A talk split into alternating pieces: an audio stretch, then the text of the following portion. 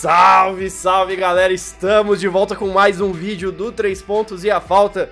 E Filipão, é Copa do Mundo, amigo! Tamo... Haja coração! Haja coração! Estamos aqui para falar, claro, da Copa do Mundo FIBA de basquete que tá rolando em 2023 nas Filipinas, na Indonésia e no Japão. São três países que estão dividindo aí é, a disputa, né? A hospedagem do torneio com, obviamente, muitos atletas da NBA, Sim. como o Luca Doncic, que você tá vendo aí na imagem, seleção francesa também trazendo o Rudy Gobert, é o Carl Anthony Towns defendendo a seleção dominicana, muitos atletas americanos que têm dupla cidadania acabando é, é escolhendo outras é, é, seleções para defender, o caso de Bahamas, por exemplo, que tá indo super bem.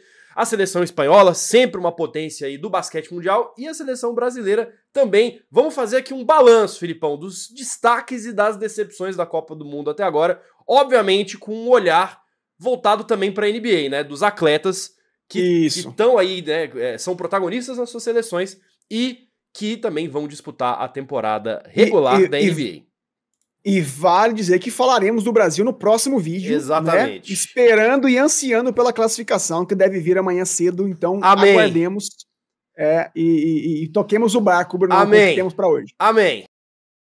Mas antes, vamos aqui pedir para você que tá assistindo a gente aqui, para você que é fã de NBA, para deixar o seu like, para você assinar o canal do Três Pontos e a Falta e para você clicar no sininho e receber as notificações aqui dos novos vídeos do canal. A gente tá falando aqui, fazendo um vídeo pela primeira vez sobre basquete FIBA, né? É, 100% é, focado no basquete FIBA, mas a gente também vai falar aí da temporada regular da NBA, que ainda leva um tempinho para começar, mas daqui a pouco já começa a esquentar aí os, os motores, os times começam a se preparar para a temporada regular. A gente vai trazer aqui também mais análises sobre o que esperar das franquias aí para a temporada 2023-2024. Então, curte o vídeo e assina o canal, clica no sininho para receber notificações e junte-se à comunidade do 3PF.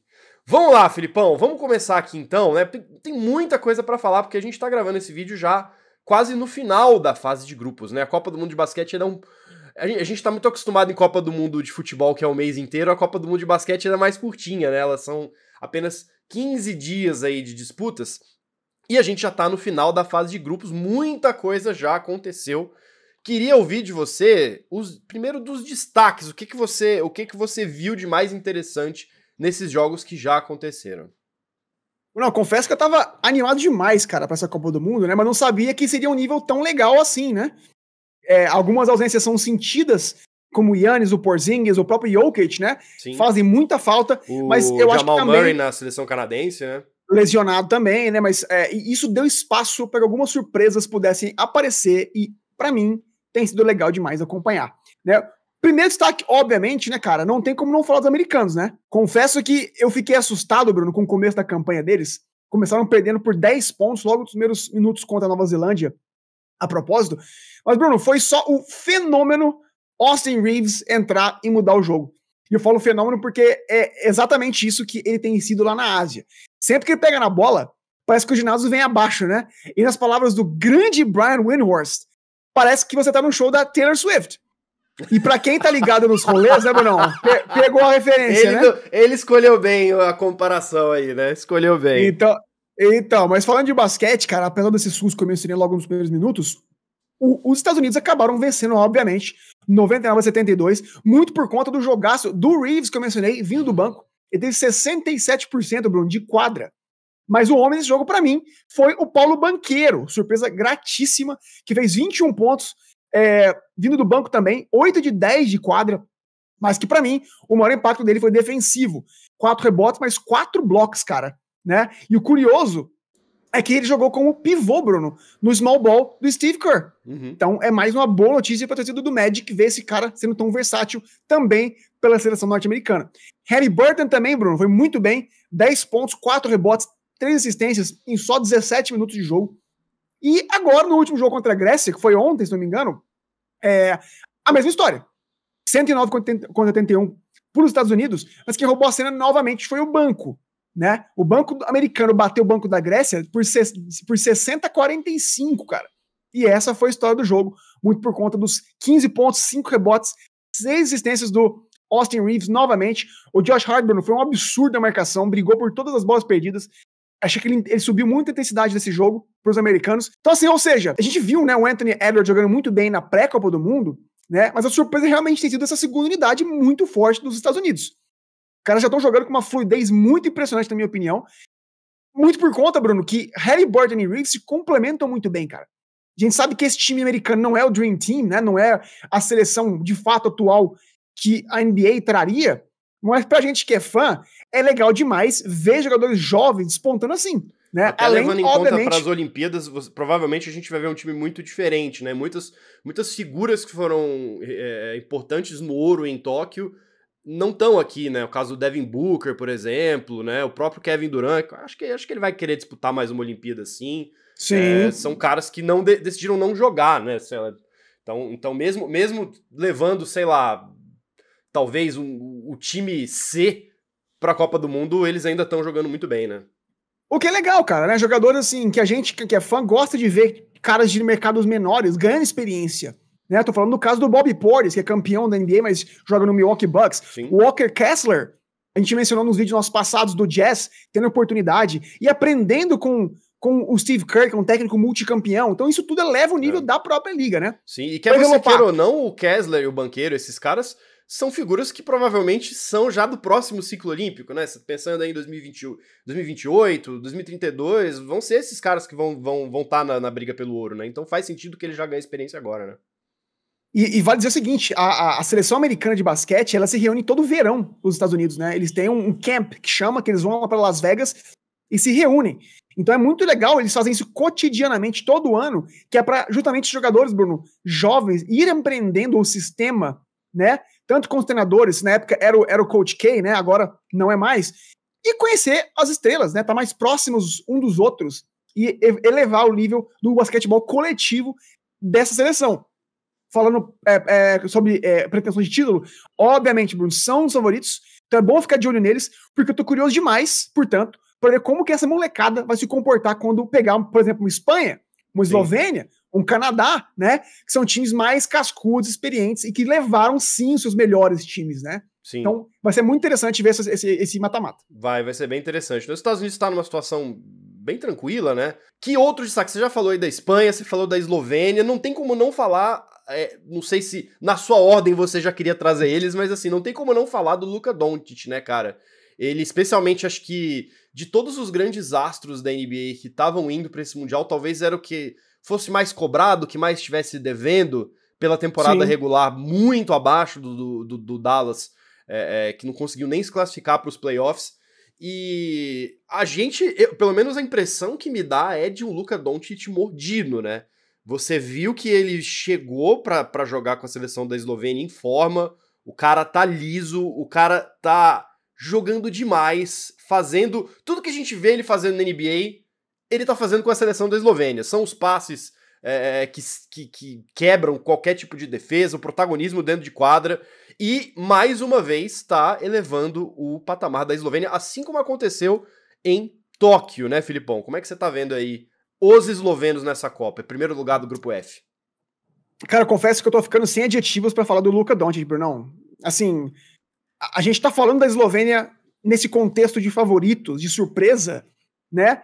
Mas assim, é, é, é justamente por conta desse cara. Né? É para elevar, vai mostrar o tamanho desse cara, o impacto que ele está causando numa, numa nação que não tem tradição, digamos assim, perto das outras que a gente tem mencionado, né? Então, assim, eu sei que é cedo pra gente cravar alguma coisa, mas ele está claramente mais em forma, como você mencionou, e isso ajuda muito, principalmente na movimentação e jogo de pés dele, Bruno.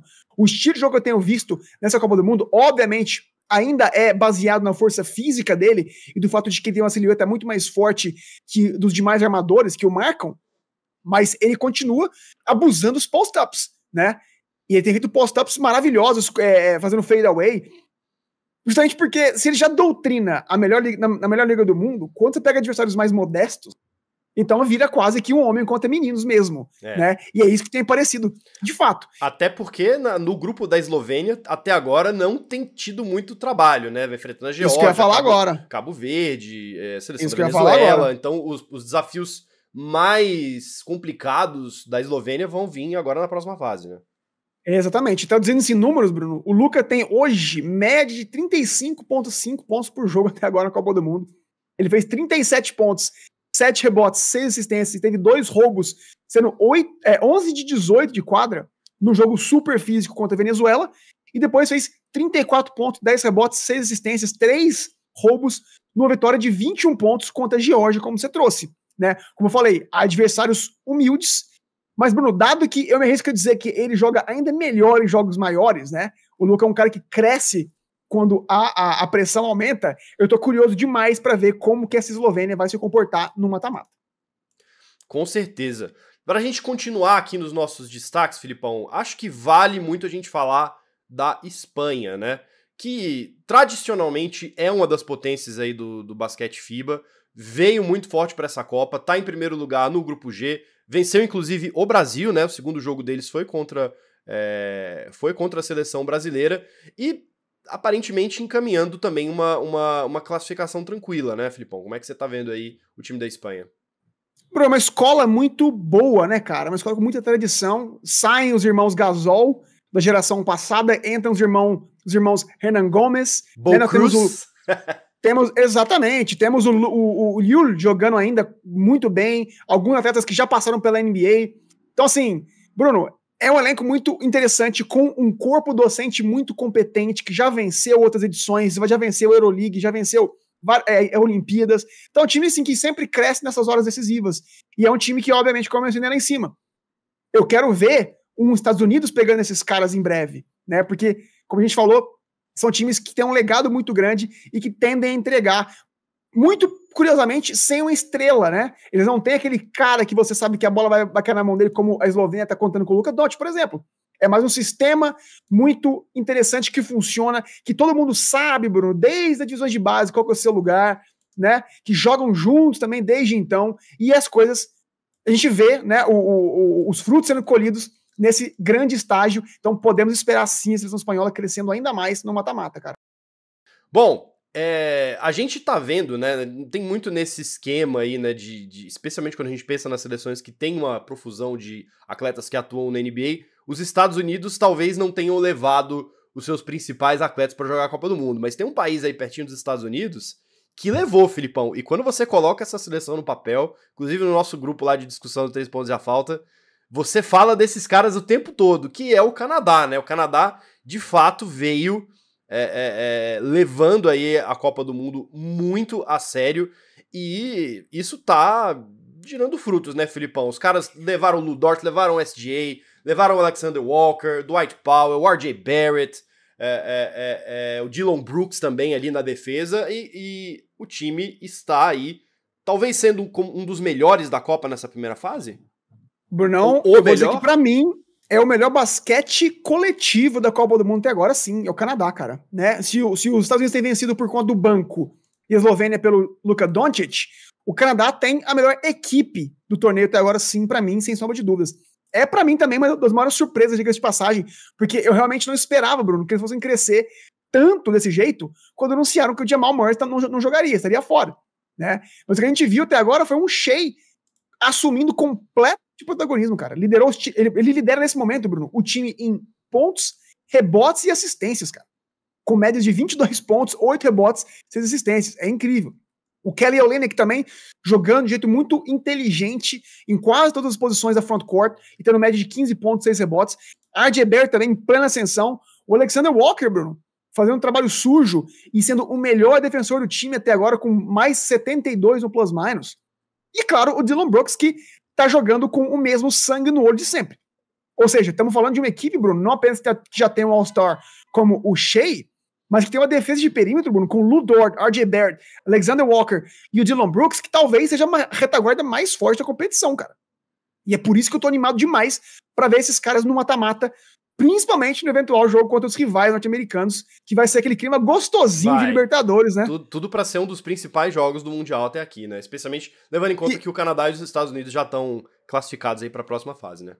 E, e, e, diferente das outras equipes, Bruno, eles tiveram jogos mais complicados, tá?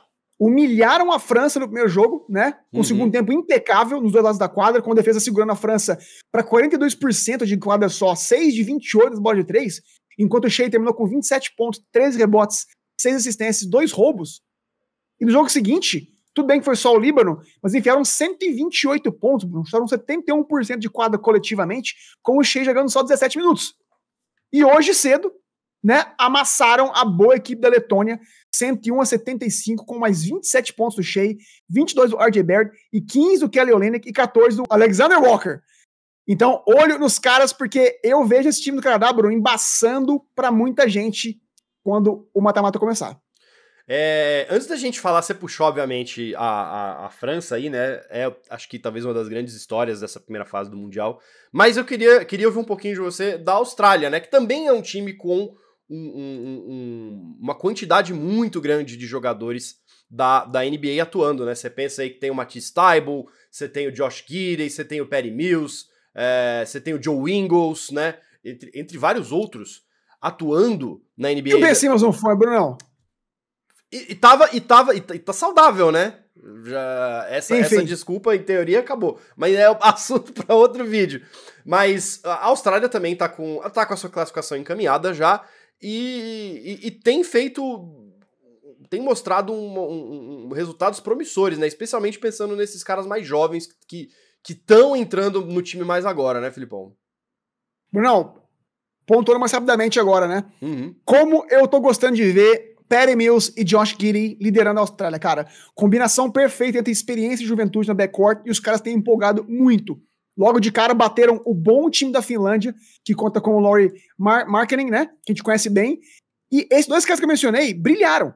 25 pontos, 8 rebotes, 4 roubos pro Perry Mills e quase um triplo duplo pro Giddy. 14 pontos, 9 rebotes, 8 assistências, cara, que é o arroz com feijão dele no time do OKC, né? Tudo bem que eles decepcionaram contra a Alemanha, que jogou sem o Franz Wagner, mas hoje de manhã já se redimiram, fizeram um muito bom jogo contra o Japão e o Guiri fez 26 pontos e 11 assistências, Bruno. Chutou 10 e 18 de quadra, que são ótimos números. Então, assim, não sou uma equipe tão favorita como as três que eu as quatro que a gente mencionou agora, agora acima, agora antes, né? Mas é outra equipe que tem empolgado, principalmente por conta desse Guiri, que é um jogador super, super novo ainda e que vai só crescer daqui para frente.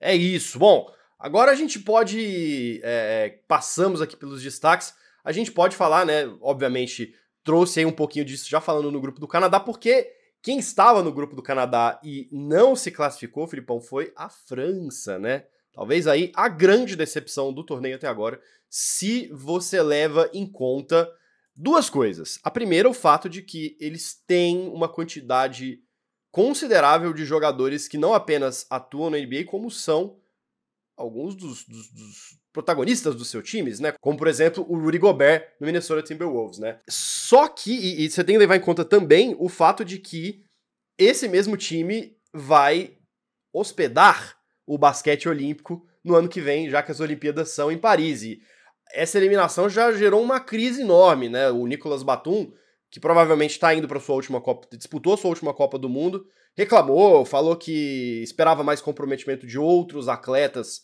é, da seleção francesa que não foram jogar a Copa, e aí dando aquelas indiretas pro é, Victor Embanyama, Talvez um pouco pro, pro Joel Embiid também, né? Tendo em vista que há essa expectativa de que ele jogue pela França, já que ele conseguiu a cidadania francesa.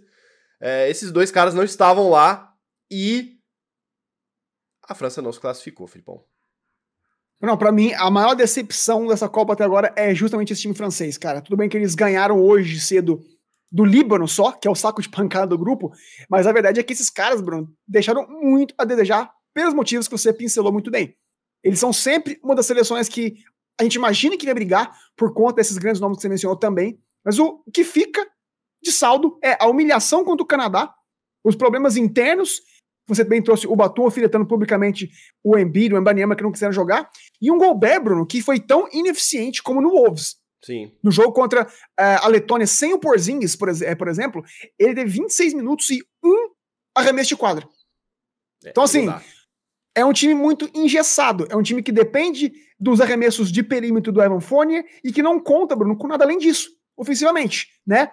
O Decolo é um cara muito baixo, então que ele sofre da marcação, é, é uma vulnerabilidade, e a França não tem jogadores para suprir essa carência, né? O Niliquina, por exemplo, tá lesionado, não pôde jogar, mas tá longe de ser um cara que vai salvar essa pátria.